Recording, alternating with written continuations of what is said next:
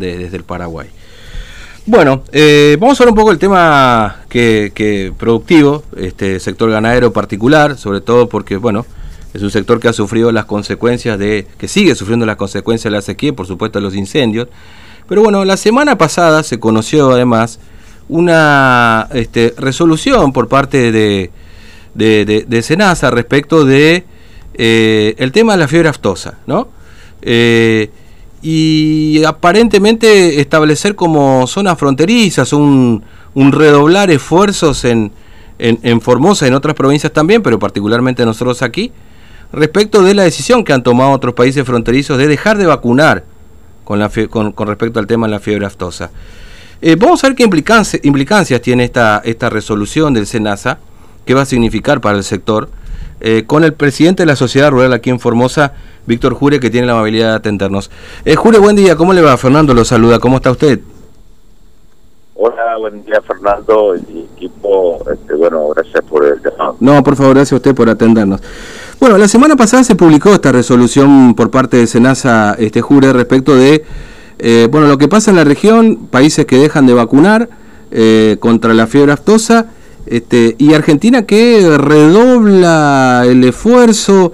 Eh, ¿qué, significa básicamente esta resolución por parte de Senasa? bueno, sí, como te dicen, hay una posibilidad que, Bolivia y, Brasil comiencen con algunas este, disposiciones para empezar a bajar la cobertura vacunal que tienen estos países. Eh, bueno, como consecuencia de eso, mm. eh, la Argentina decide fortalecer de alguna manera eh, la frontera. Este, y este, no se entiende bien la, resolución del Senado, porque sí, es un fortalecimiento de la zona, de todo el departamento de la zona fronteriza entonces, al incluyen Salta, Formosa, Misiones, de Corrientes, mm. pero bueno, pero realmente eso es lo que normalmente el SENASA tiene que hacer, es decir, uno, controlar que se controlar este, los sanitarios, controlar, entonces es un decreto de fortalecimiento, pero hacer lo que el SENASA en realidad tiene que hacer siempre, o sea, no es nada nuevo este, en esta resolución, sí, ponerle un poquito más, este, diríamos, de, de, de, de de, tener la, todas las medidas que normalmente tiene el SENASA, este, controlar un poco más. Pero el SENASA lo que hace es este, hacer una verificación de, de las vacunas, controlar a las fundaciones, eh, controlar, este, diríamos que eh, todo el mundo va a hacer.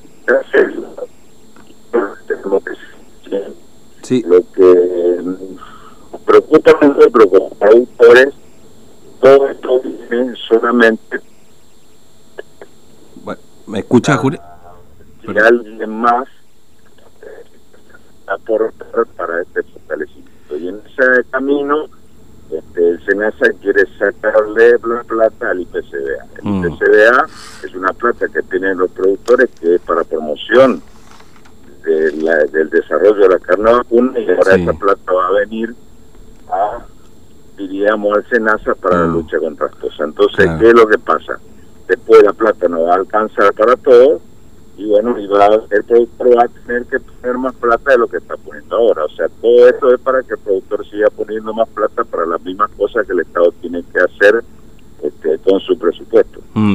Ahora, eh, no, eh, claro, eh, la resolución, en realidad, como usted lo decía en, esta parte de la charla, es un poco inentendible, pero, digamos, no cambia el estatus sanitario, estableciendo lo que en algún momento se denominó zona buffer o tapón. Digamos, esto no se ha modificado, ni cambia el estatus sanitario de, digo particularmente la provincia de Formosa, pero como usted decía, incluye a todas las provincias fronterizas, digamos. Esto, esto no se modifica, en definitiva, Jure, ¿no? No, no, se modifica, por eso lo único que lo que hace es decir, bueno, lo que estamos haciendo tenemos que hacerlo mejor y para hacerlo mejor necesitamos plata. Mm. ¿De dónde sacamos plata? Y bueno, estas resoluciones para ver de dónde sacar el Estado más plata, eh, diríamos, para que tiene que hacer normalmente.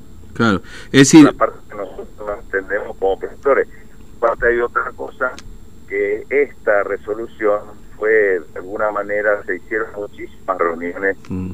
con esta resolución que hace rato que venimos nosotros diciendo que está por salir, y después este, se, el SENASA habló con, con la Coprosa de Chaco, en el caso nuestro, con la Coprosa Formosa, sí. y bueno, y se le dijo, nosotros desde los productores y desde las entidades que fuimos este, convocados, este, tuvimos alguna, algunas cosas que queríamos que se cambien este, mm. para no tildarlo otra vez como zona de frontera y realmente después de muchas conversaciones, muchas charlas, muchas reuniones, muchas sacaron exactamente la resolución como era en un principio, entonces no hubo una pérdida de tiempo de un mes para hacer realmente cosas que en las que sí está de acuerdo. Claro, es decir, como que se cortó solo el SENASA, o, o se cortó solo el SENASA, o también hay cierta responsabilidad del Ministerio de, Agricultura de la Nación, entendiendo también que además hay una persona que conoce justamente la situación de Formosa, que es el ministro Basterra, digamos, porque usted dice reuniones por todos lados, pero resulta que la resolución salió sin por ahí la, los pedidos que se hacían desde los distintos lugares, digamos, ¿no? Es así, es así. Así que bueno, es una cosa que salió ahora, realmente no lo entendemos. Y, nosotros, o sea, tanto los productores como la, la, asociación de productores, como los entes que están en la lucha contra la fiebre aftosa, eh, por supuesto estamos haciendo un esfuerzo importantísimo para que eh, la, la, vacuna se realice en todas las provincias, en la zona frontera, en el centro, en todos lados, y bueno, y ahora es un esfuerzo doble porque estamos entrando mm. en un periodo de vacunación de Atosa con una sequía impresionante, con una hacienda que se está muriendo, con los problemas que todos sabemos de la seca, de los incendios y demás. Igual el productor va a tener que vacunar en esta en este en este ámbito y en estas condiciones, este, porque tampoco no podemos dejar de trabajar. Bueno, va a haber seguramente algunos casos especiales de trabajar y bueno, estamos todos tratando de que esto se cumpla mm. y, que podamos hacer la cobertura vacunal de todas las provincias, inclusive las que estamos en emergencia o en desastre agropecuario, pero esto este, es otra carga más que, que mm. recibe para el productor y bueno, entonces como una sobre otra, sobre otra, la verdad es que ya no sabemos qué hacer. Eh, bien, justamente ayer me estaban contando, hay zona de Piranea, hay productores que han perdido 500 animales, 300 animales producto de la sequía. Digamos, ¿no? Es, este, bueno, me contaban dos campos particularmente, digo, ¿no? No sé cuál es en definitiva. Imagino que ya estamos declarados en emergencia y desastre, lógicamente implica esto una, una complicación mayor todavía lo que ocurre con el tema sequía, pero digo, a propósito del tema emergencia, digamos, ¿qué, qué, qué, qué, apoyo ha recibido el productor en este sentido? Independientemente de que la emergencia básicamente significa patear vencimiento de renta de acá a tres meses sin intereses, digamos, ¿no? Básicamente. Y por ahora eso nomás, estamos esperando este, a ver qué, qué se implementa por la zona de emergencia la semana pasada hubo una reunión del comité nuevamente, mm. donde se hizo otra evaluación del sistema con la cantidad de focos de incendio que hubo en toda la provincia, que, dio el INTA, la cantidad de pastizales quemados que hay en mm. toda la provincia, con una evaluación en primera instancia de mortandad de alrededor del 15%, de, de una de una pérdida de productividad de alrededor del 80%, con una posibilidad casi este, de que este, de que los servicios de este año prácticamente no va a haber, no va a haber vaca preñada, no va a haber ternero el año que viene y no vamos a tener que vender en el año en el 2022.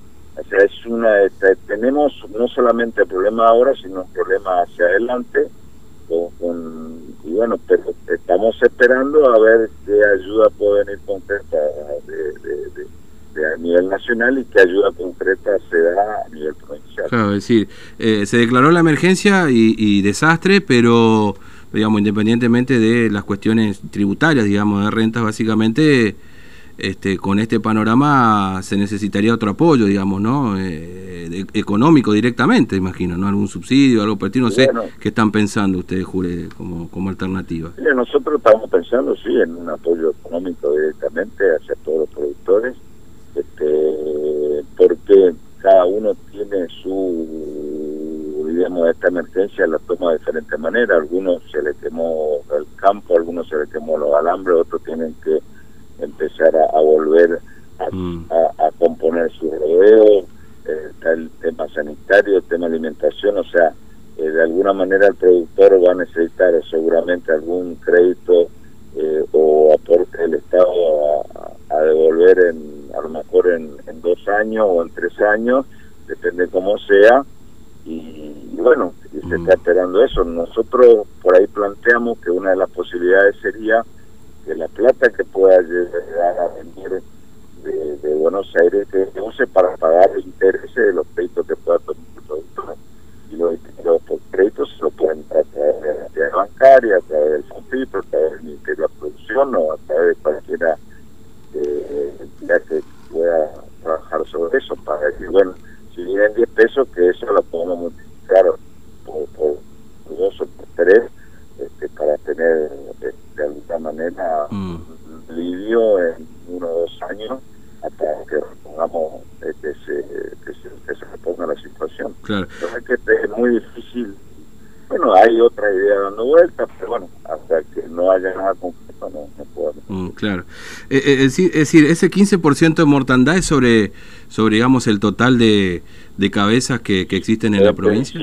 sobre el total de cabezas de la provincia. A hoy. A hoy, claro. Después, como sigamos así, va a ser un poco más y vamos a tener una evaluación correcta y, y, en número exacto en la vacunación de la del año que viene, que es de toda la siembra, porque esta, esta campaña es solamente menores, mm. el año que viene va a ser de todo el y ahí vamos a saber realmente Claro, se, estima siempre 2 millones más o menos de cabeza, digamos, ¿no? Es el número que anda dando vueltas siempre. Se estima alrededor de esa, de esa gente. Sí.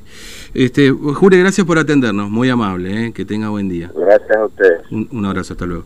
Bueno, Víctor Jure es el presidente de la Sociedad Rural de Formosa, hablando de dos situaciones que tienen que ver con lo mismo.